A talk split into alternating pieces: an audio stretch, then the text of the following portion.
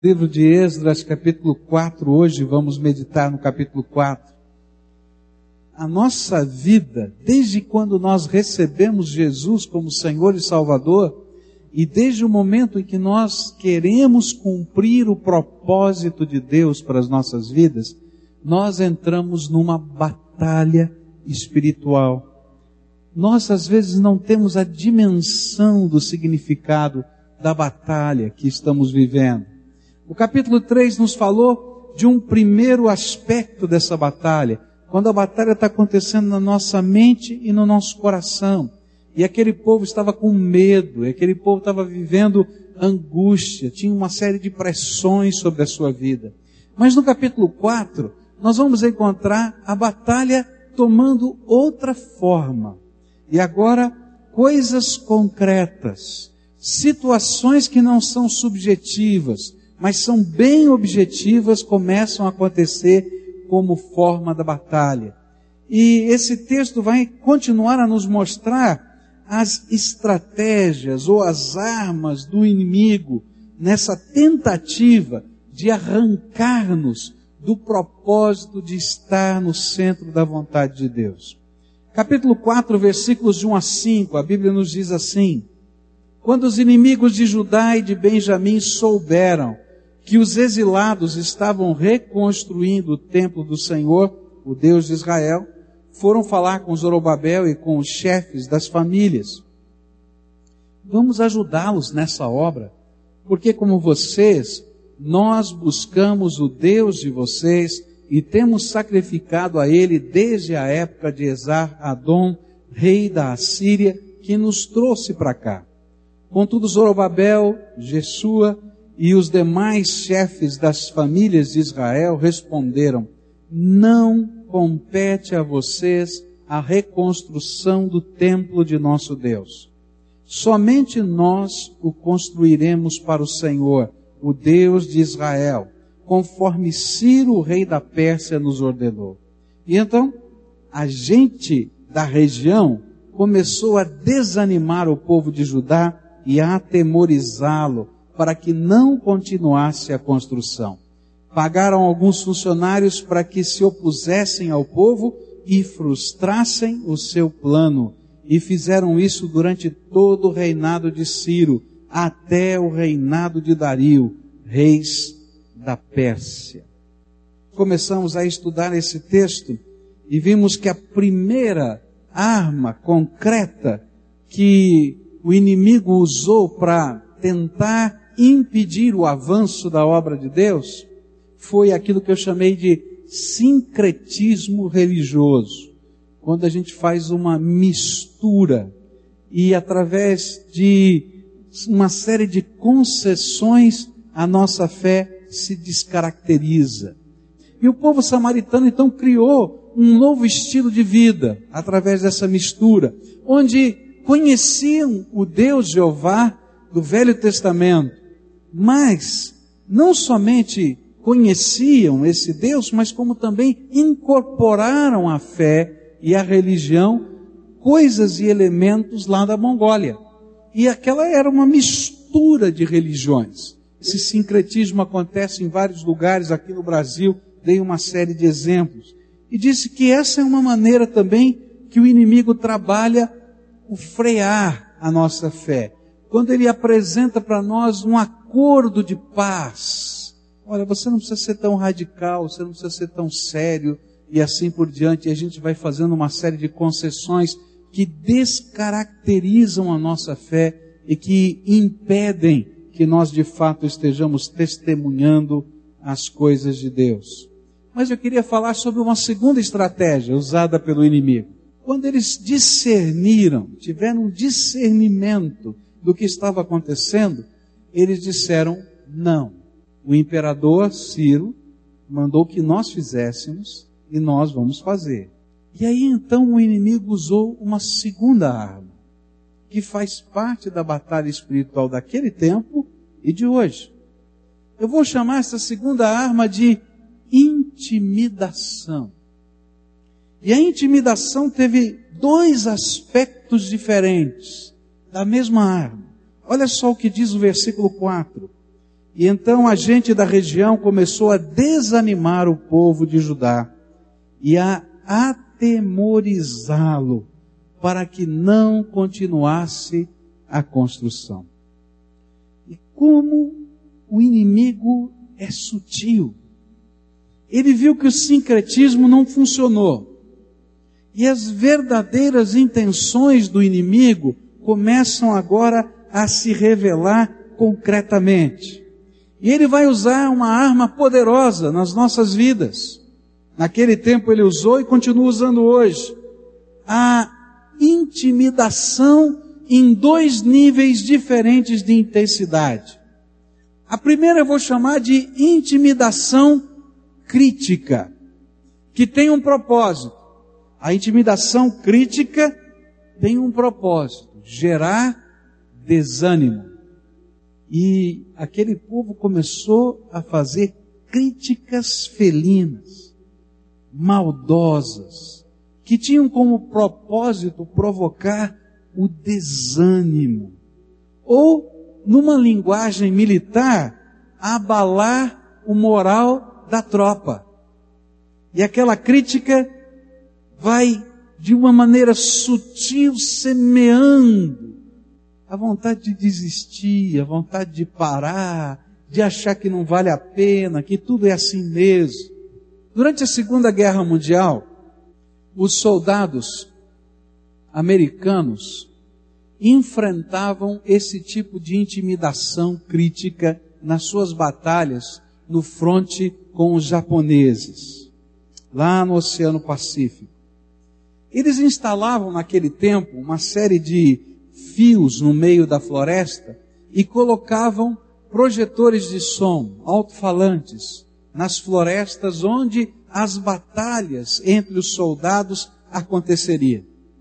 E eles colocavam todo dia, numa mesma hora, nos horários pré-determinados, uma voz feminina que chegava por aqueles alto-falantes, falando muito bem o inglês e lembrando as coisas que aconteciam e que eram comuns lá nos Estados Unidos.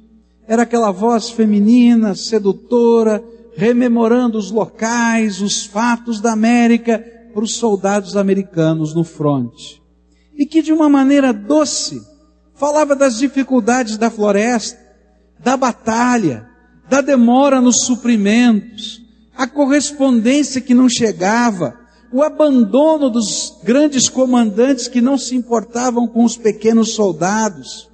E aí ela apresentava a ideia de uma rendição pacífica e um futuro repatriamento com vida.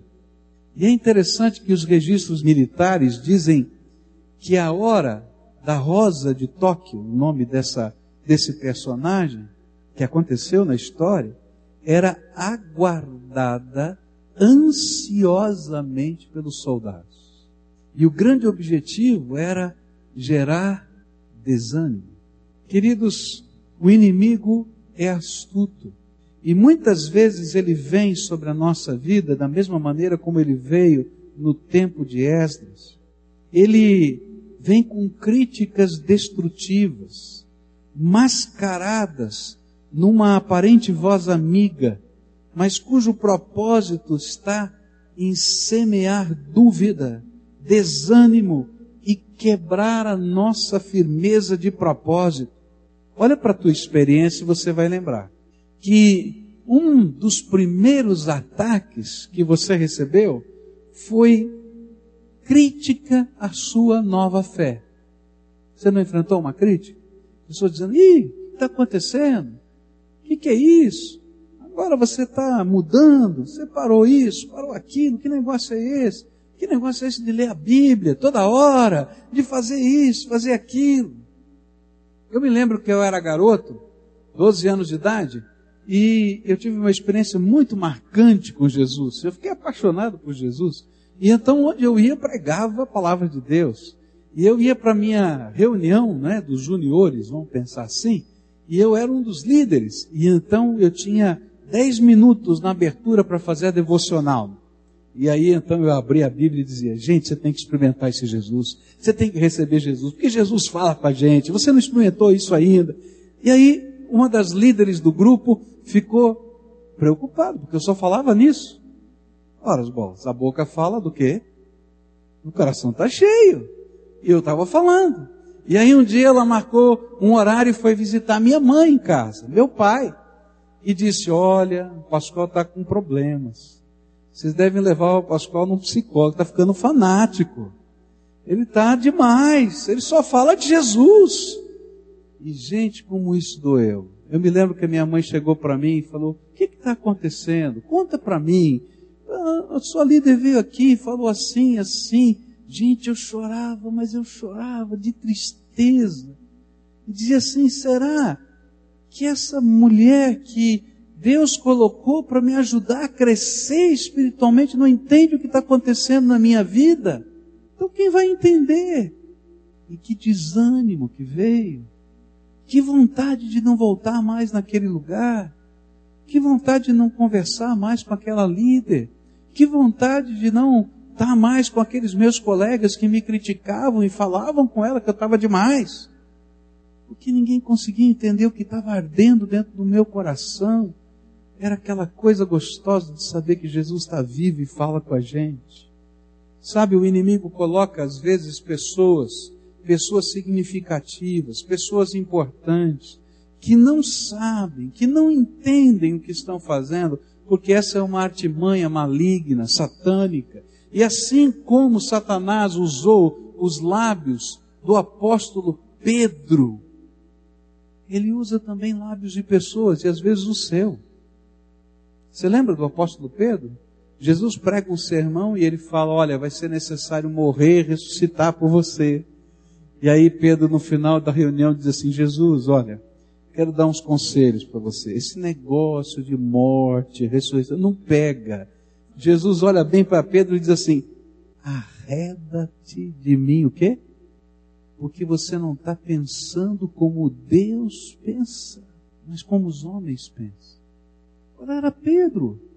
E Pedro gostava de Jesus, amava Jesus, mas naquele momento os seus lábios foram usados pelo maligno para gerar a quebra da firmeza dos propósitos.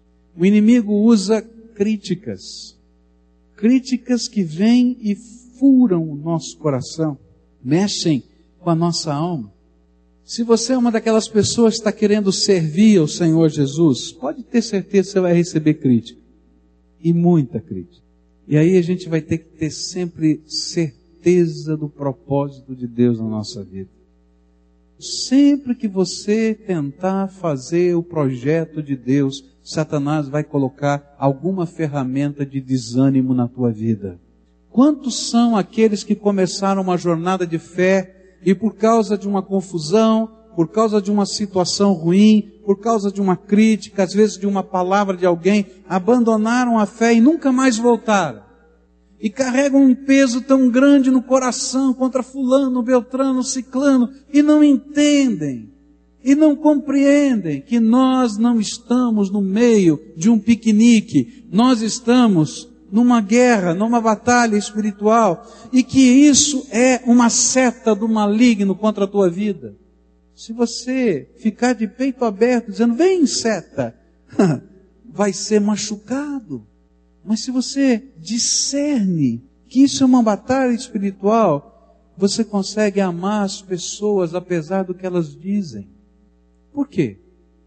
Porque você sabe que a tua batalha, como está nas Escrituras, não é contra a carne nem contra o sangue, mas contra o quê? Contra as potestades. Então, eu não estou preocupado com fulano, com Beltrano.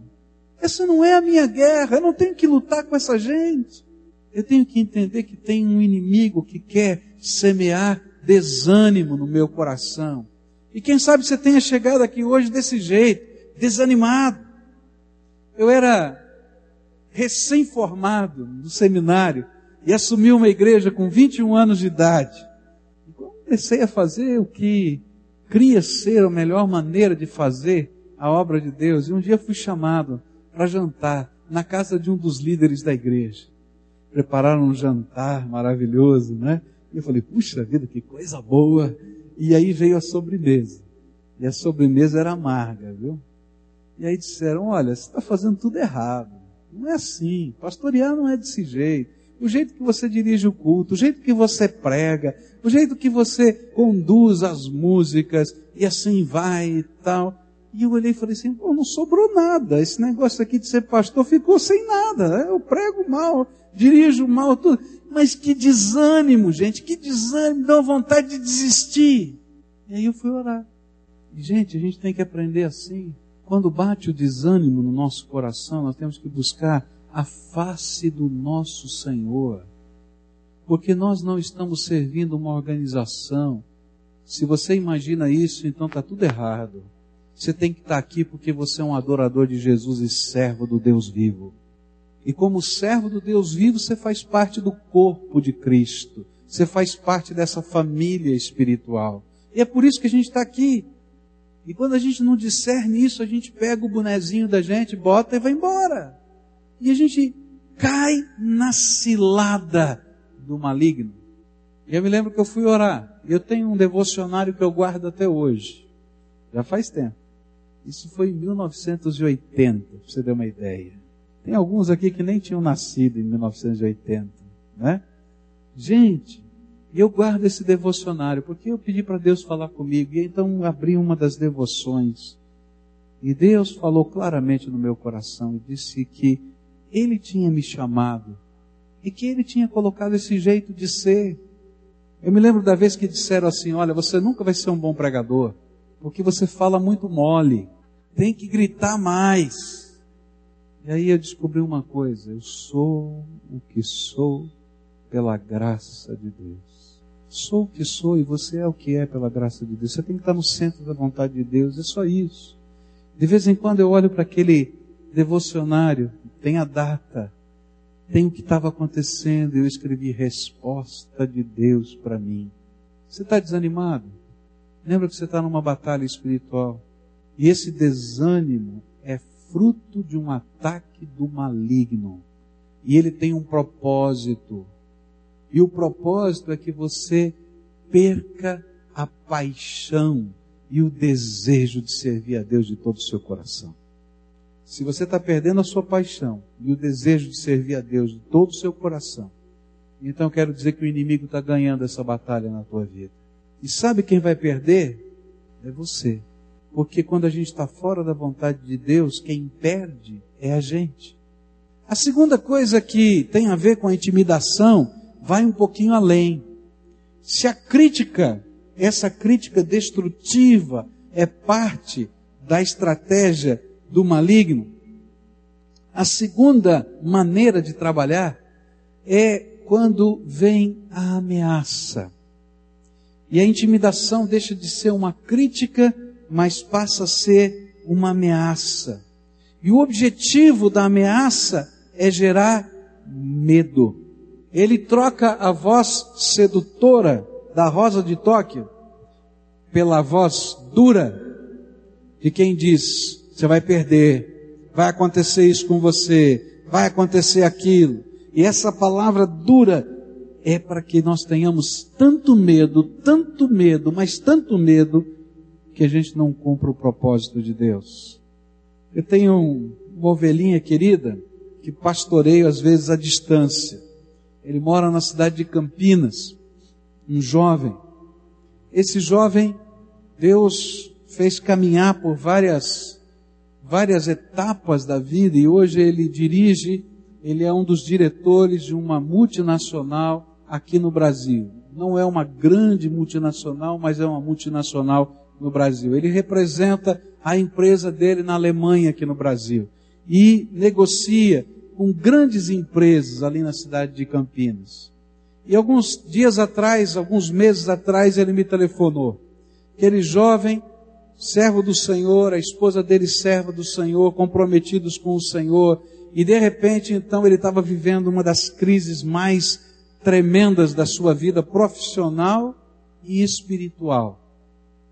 Ele tem contratos com grandes empresas, como a Volkswagen, a Bosch e outras grandes empresas.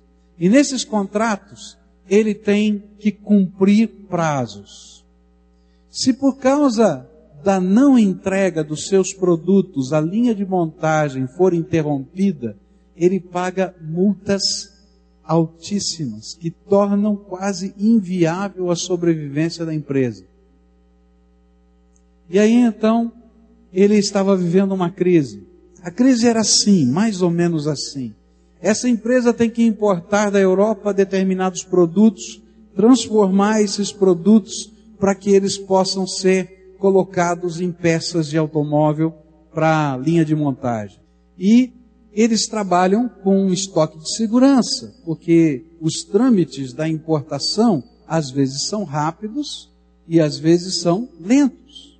E o que aconteceu? É que o despachante que trabalha com ele disse assim: Olha, o lote todo chegou e está parado na Receita Federal. E não vai sair. Porque todo mundo sabe que a pessoa que ficou encarregada do seu lote só trabalha se entrar grana nessa história. Então, se você liberar X e disse o valor, amanhã você tem todo o material para entregar suas peças.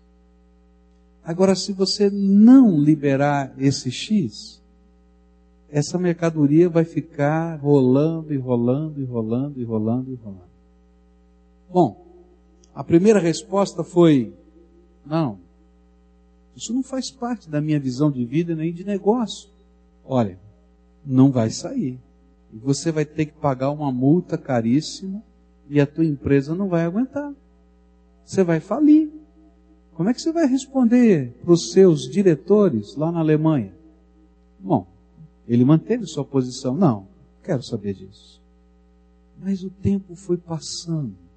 Até que o último material que ele tinha no estoque de segurança acabou. E a partir de então, a linha de montagem ia parar.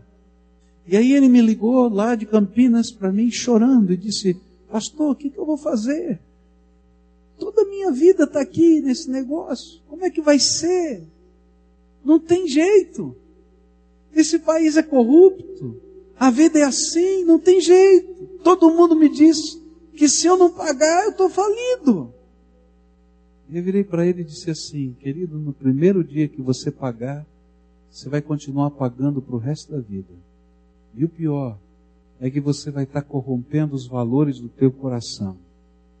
Eu, se fosse você, falaria com o presidente da tua indústria lá na Alemanha, explicaria a situação e diria para ele: se eu pagar, vou pagar sempre. Mais do que isso, se eu pagar, eu vou estar cometendo um ato ilegal e um dia poderei ser preso. E se eu pagar, eu vou dizer que recebi ordem do senhor da Alemanha e a sua empresa vai fechar aqui no Brasil. Ele pegou o telefone e ligou para a Alemanha. Explicou para todas as pessoas lá. E ele recebeu uma ordem direta: não pague.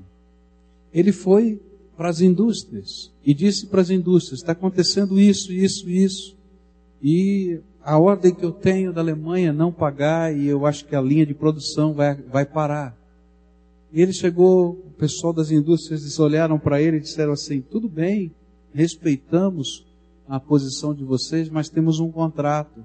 Se a linha de produção parar, você vai pagar as multas. E aquele moço começou a chorar e orar e disse: Deus, eu quero aprender a fazer as coisas do teu jeito.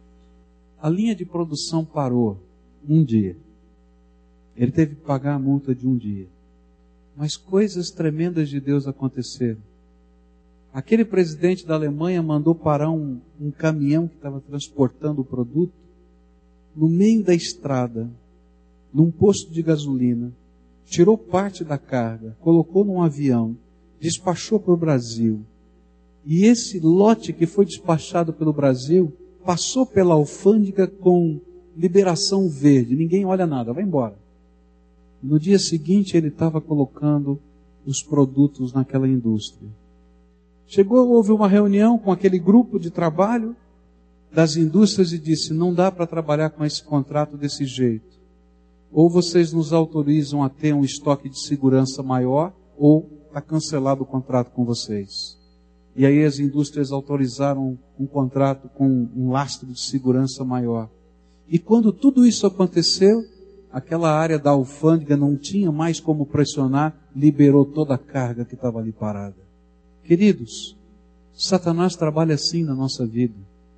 Dizendo para você que você vai morrer, que você vai perder, que você vai falir, que você vai acontecer isso, que vai acontecer aquilo outro. E a gente morre de medo. E a grande tentação é que nós sejamos aviltados no nosso caráter, no nosso compromisso com Deus, na verdade do reino de Deus. E na primeira vez que negociamos com o inimigo, nos tornamos escravos dele. E queridos, aí não adianta a gente cantar a nossa fé.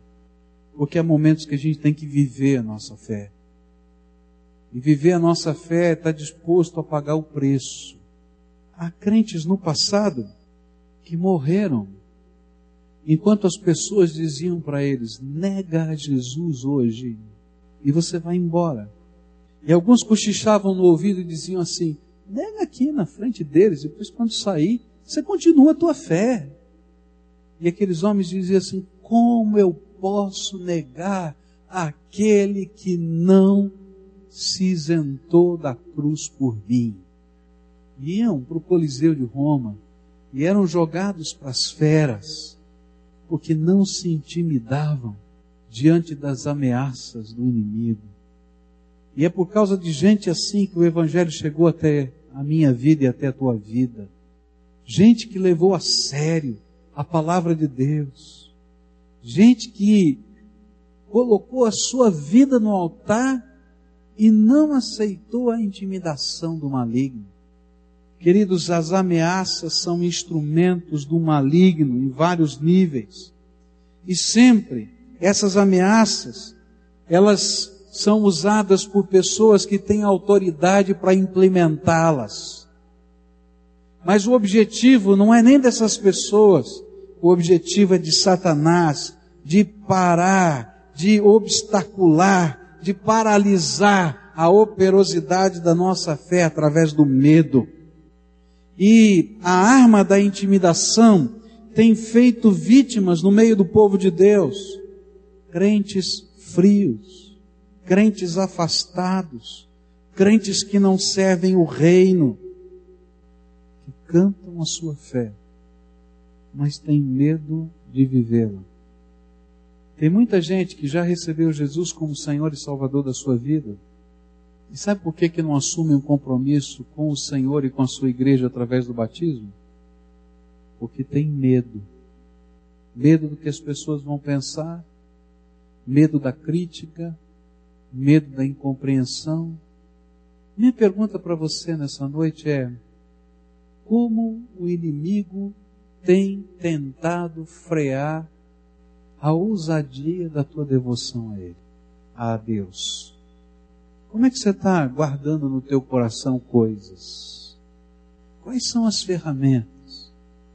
E a pergunta é: como é que a gente vence isso? Lembra o que a Bíblia ensina? Para vencer o maligno tem só uma ferramenta: submeta-se a Deus, resista ao diabo, e ele fugirá de vós. Está nas Escrituras, Tiago capítulo 4 submeta-se a Deus. Qual é a palavra de Deus? O que, que a palavra de Deus ensina? O que é a verdade de Deus? Submeta-se a essa verdade. E depois, resista ao diabo. E o que ele vai fazer? Vai bater em retirada, porque o poder do nome de Jesus vai estar sobre a tua vida. A gente não consegue entender a dinâmica dessa batalha. Nós só vencemos essa batalha por causa do nome de Jesus e por causa da autoridade desse nome sobre a nossa vida. Agora, esse nome só tem autoridade quando eu estou debaixo da autoridade da palavra de Deus. E quando eu estou disposto a fazer a vontade de Deus. Senão, esse nome não está sobre mim a ponto de me proteger no meio dessa batalha porque esse nome é poderoso. Como é que está a tua vida, querido? Como é que está a tua vida? Quais são as batalhas que você está vivendo? Como o inimigo tem usado armas como esta para frear o avanço do reino na tua vida. Outra maneira que o inimigo usou naqueles dias, ele não conseguiu intimidar. E aquele povo continuou fazendo a obra de Deus. Então ele usou uma terceira arma. A terceira arma vai aparecer no versículo 5. Pagaram alguns funcionários para que se opusessem ao povo e frustrassem o seu plano. E fizeram isso durante todo o reinado de Ciro, até o reinado de Dario, reis da Pérsia. A terceira arma eu vou chamar de sabotagem. Porque foi isso que aconteceu. Sabotagem. O que eles fizeram? Escolheram algumas pessoas do meio do povo, pessoas que estavam lá trabalhando, pessoas que estavam lá tocando a obra de Deus. Chamaram para um encontro particular e disseram: Ó, tá aqui, tem grana para você. Você vai ser nosso agente secreto lá dentro. O que, que eu vou ter que fazer? Fazer a obra andar mais devagar. Como? O problema é teu, mas a obra tem que andar mais devagar. Sabotagem. Sabotagem também aparece nos evangelhos. O Senhor Jesus ensina a respeito disso. Eu estou chamando de sabotagem, mas sabe como Jesus chamou? Na linguagem de Jesus, ele disse: o joio no meio do trigo. E olha só que coisa interessante, a Bíblia conta uma parábola, Jesus conta uma parábola, que a semente de Deus estava lançando, sendo lançada sobre a terra, e de repente um inimigo, diz nessa parábola, lançou junto com a semente do trigo, no meio da noite, escondido, ele lançou a semente do joio, de uma planta muito parecida com o trigo, mas que não tem o fruto ou a espiga do trigo. Jesus chamou essas pessoas de joio no meio do trigo. Sabe, queridos, há pessoas que se infiltram no meio do povo de Deus, que falam a nossa linguagem, que cantam os nossos hinos, mas que não passaram por uma conversão genuína. E por isso são usadas pelo maligno como joio no meio do trigo. E o propósito delas, o propósito delas é desviar os filhos de Deus do propósito do reino de Deus. Isso está acontecendo aqui. Graças a Deus, porque a Bíblia diz que eu não sei quem é joio nem trigo. Por isso eu não estou olhando aqui, ah, você é joio, você é trigo. A Bíblia diz que eu não tenho competência, só o Pai sabe. Mas uma coisa eu sei, tem joio no meio do trigo. E sabe, todo joio plantado no meio do trigo tem um propósito: arrancar o povo do projeto e do alvo que Deus tem para a nossa vida. Alguns anos atrás eu ouvi um testemunho que me arrepiou. Uma senhora começou a contar sua história de vida. Disse, pastor, aconteceram algumas coisas muito complicadas na minha vida. Eu fui a primeira a me converter na minha casa. A minha casa era um lugar de adoração a Satanás, onde funcionava um terreiro de umbanda. E Jesus tocou a minha vida profundamente. E eu recebi Jesus como meu Salvador ainda como um adolescente. Eu deixei todas aquelas coisas e comecei a orar pela conversão de toda a minha família. E depois de alguns anos de oração, Deus salvou a minha mãe e a minha mãe se tornou uma crente em Jesus. Ela que era mãe de santo se transformou em crente no Senhor Jesus. E quando foram destruídas todas aquelas coisas, Satanás mandou os seus agentes de intimidação. Pessoas que praticavam aquele mesmo tipo de fé vieram trazer mensagens dos orixás dizendo que iam acabar com a minha vida e assim por diante. E eu estava no meio da igreja, celebrando a Jesus. E dentro da igreja encontrei um rapaz. E comecei a namorar com ele. Ele não era crente, mas estava frequentando a igreja. E nós começamos a ter um namoro mais avançado. E um dia nós tivemos relação sexual. E quando aquela relação sexual terminou, aquele homem ficou possesso pelo diabo. E o diabo começou a falar comigo na cama, junto com aquele homem dizendo que ia acabar com a minha vida, destruir a minha vida, e que ele tinha começado naquele dia. E ela vai contando a sua história, as suas peregrinações. Essa moça abandona a igreja, abandona a sua casa, vai viver na rua, se torna uma garota de programa, vai para a prostituição, fica longe do evangelho muitos anos, até que Jesus a resgata de novo. E eu tive o privilégio de recebê-la aqui nessa igreja. Agora, sabe por que eu estou contando essa história? Eu não tenho dúvida que às vezes os agentes de Satanás vêm aqui e sentam nesses lugares. Porque esse lugar aqui, meus queridos, só é santo se o Espírito Santo de Deus estiver dentro do teu coração. E o inimigo sabe. O inimigo sabe. E assim como colocou aquele jovem naquele lugar, naquela hora, que tinha um propósito. O propósito era destruir a fé e o compromisso daquela moça com o Senhor dos Senhores da sua vida. Às vezes está acontecendo isso no meio da tua vida. E os agentes do maligno vêm e a gente não discerne. E esses agentes às vezes estão travestidos de alguém que nos ama, se apresentam diante de nós como amigos, como sócios ou como crentes, mas são libertinos. Essas pessoas são semeadas pelo inimigo para promover a sabotagem na tua vida. Jesus disse assim em Mateus 13, versículos 24 e 25. Jesus lhes contou outra parábola, dizendo: o reino dos céus é como um homem que semeou boa semente em seu campo, mas quando todos dormiam, veio o seu inimigo e semeou o joio no meio do trigo e se foi. Verso 40. Assim como o joio é colhido e queimado no fogo, assim também acontecerá no fim desta era. O filho do homem enviará os seus anjos, e eles tirarão do seu reino tudo que faz tropeçar e todos os que praticam o mal. Eles os lançarão na fornalha ardente, onde haverá choro e ranger de dentes. E então os justos brilharão como o sol no reino de seu Pai. E aquele que tem ouvidos, ouça. Sabe o que Jesus está dizendo? Toma cuidado, joio. Por quê? Eu não sei quem é joio. Você não sabe se tem outro joio aqui. Mas se você é joio, o Espírito Santo está dizendo: toma cuidado, moço. Toma cuidado, porque você vai prestar contas para mim. A palavra de Deus diz uma coisa tremenda. Ele diz assim: Olha, é sério.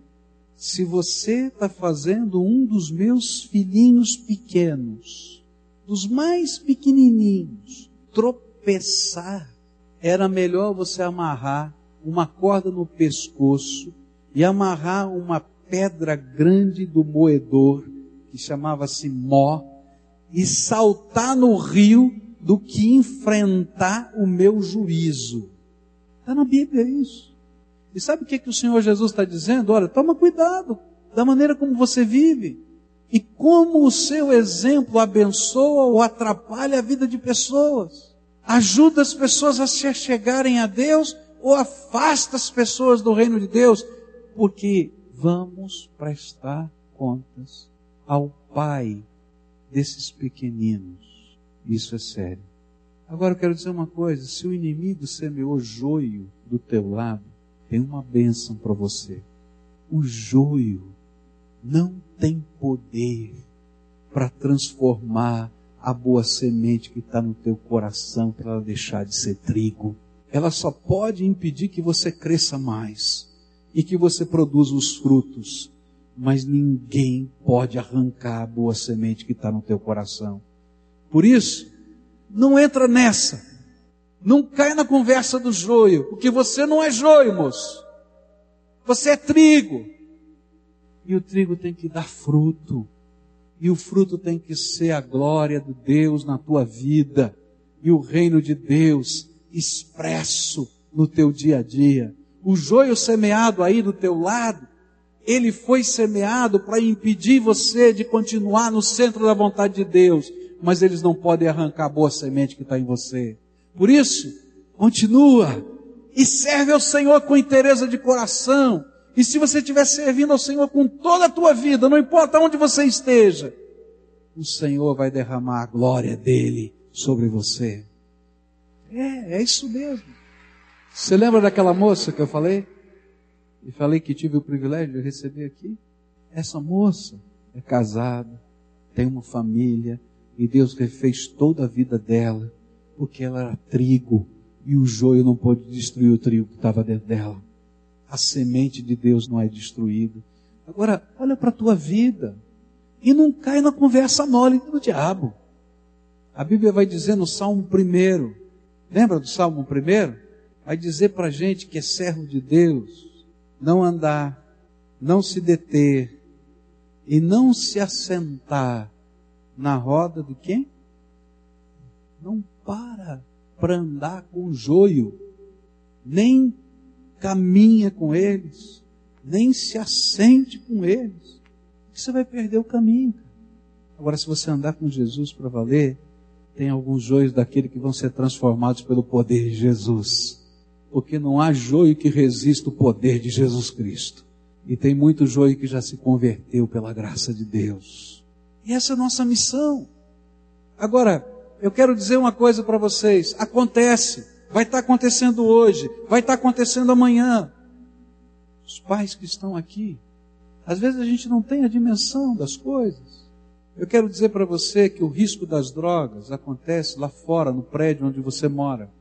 Que o risco das drogas acontece lá na escola, onde seu filho estuda. Mas é triste dizer isso, mas eu tenho que dizer para você: o risco das drogas acontece aqui dentro da igreja. Porque também tem joio aqui no meio do trigo. Entende o que eu quero dizer? O único lugar seguro na face da terra é o nosso coração selado pelo Espírito Santo. Esse é o lugar seguro. Qualquer outro lugar, meus irmãos, a gente vai estar no meio de uma batalha. E não adianta quão altos sejam os muros que nós levantemos. Nós temos que semear essa semente, porque é esta semente que produz fruto. O resto, meus irmãos, não tem muro de proteção. Nem a muralha da China conseguiu proteger a China.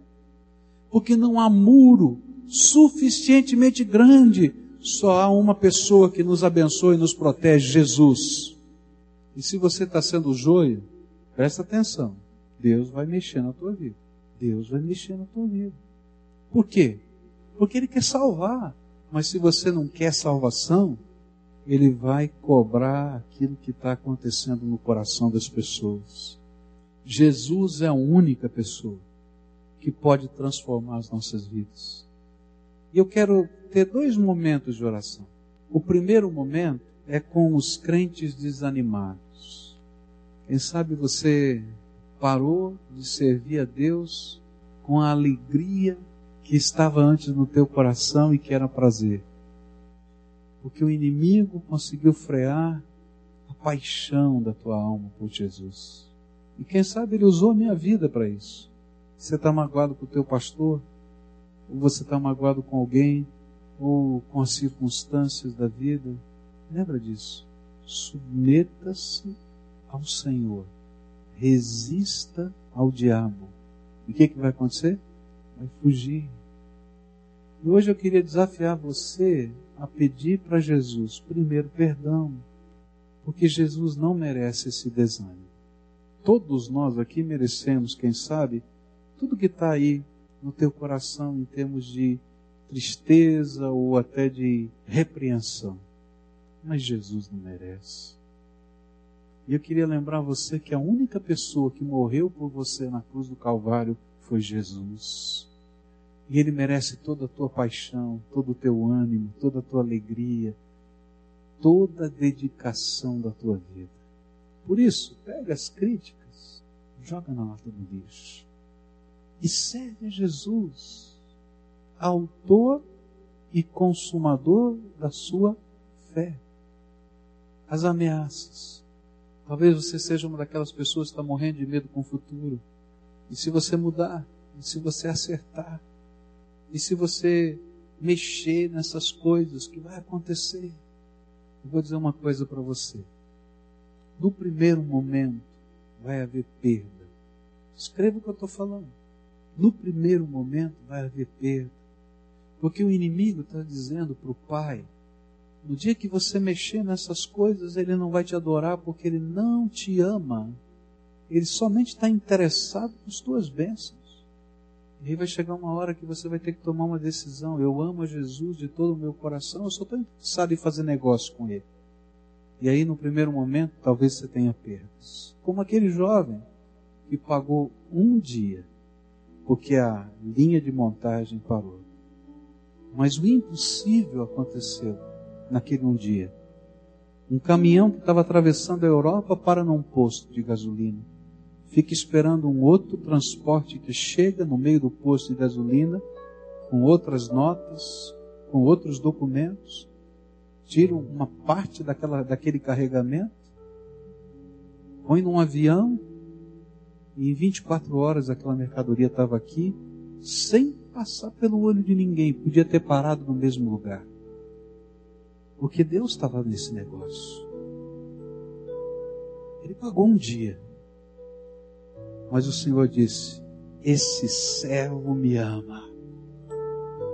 Não quero ouvir mais a acusação do maligno. Pode ir embora daqui, Satanás. E as janelas do céu se abrem e Deus derrama graça sobre a nossa vida. Eu não estou dizendo para você que não vai haver momentos de prova, de luta, de choro, de entrega de perda. Mas eu vou dizer para você que vale a pena andar com Jesus e só com Jesus para o resto da vida e por toda a eternidade. Então, se você está morrendo de medo, e você é uma daquelas pessoas que está parada no tempo e no espaço, por medo, eu queria desafiar você hoje a colocar o seu medo nas mãos de Jesus e dizer: Senhor, dá-me coragem e se for preciso perder, eu vou fazer isso como oferta ao meu Deus, de adoração e louvor. Porque eu posso perder qualquer coisa, mas eu não quero perder o Senhor e a tua graça e a tua paz e a tua bênção na minha vida. Deus é fiel.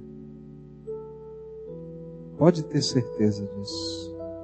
É esse Deus que é fiel. Se você está vivendo a sabotagem, o joio está aí, você vai dizer: Jesus, vou parar de andar, de me deter e de me assentar nos caminhos do joio, e vou me posicionar com a minha fé e o Senhor vai me dar graça. Porque a semente que está plantada aqui no meu coração não é de joio, não. É do trigo da graça e do poder de Jesus. Eu quero orar por você. Quero orar por você porque hoje é dia de decisão. Você vai ter que tomar algumas decisões. E essas decisões não serão só canções. São sérias. E são onerosas tem custo. Mas nada se compara, nada se compara, nada se compara com a graça de Deus que está sobre a tua vida. E eu queria orar hoje pedindo a bênção de Deus sobre você, para você tomar essas decisões, para você restaurar a tua própria vida com Deus, a tua paixão de servir, a tua alegria no Senhor deixar de lado toda essa tralha de vida que ficou aí.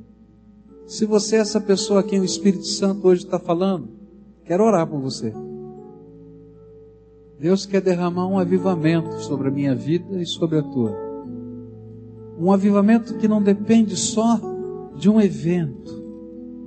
Você já ouviu falar de avivamentos de evento? A gente vai lá para um dia para acontecer uma coisa a gente sai de lá tocado, passa uma semana, a gente está igualzinho como estava antes.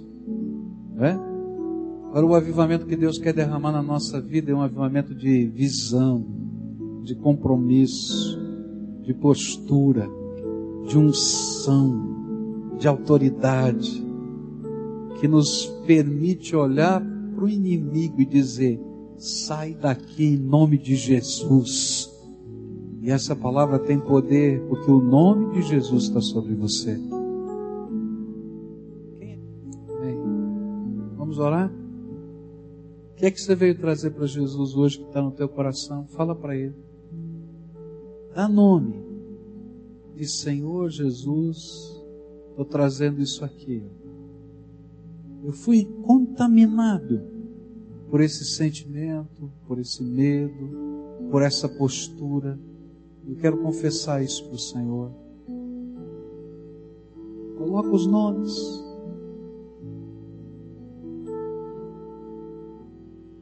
E se tem mágoa no teu coração hoje, você vai dizer: Senhor, eu quero liberar perdão. Porque de hoje em diante, isso não é mais meu. Eu coloquei nas tuas mãos, o Senhor vai cuidar desse assunto. É teu. Está contigo, Senhor. Está contigo, Senhor. Só isso.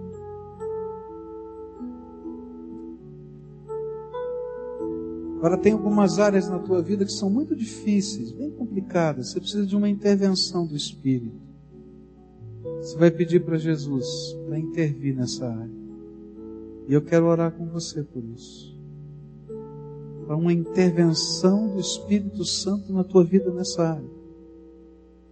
Senhor Jesus, estão aqui os teus filhinhos. Eles vieram aqui por fé.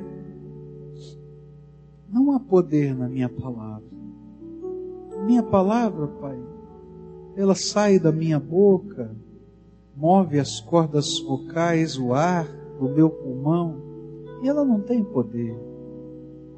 Mas aquilo que o Senhor fala pelo teu Espírito em nós, isso tem poder.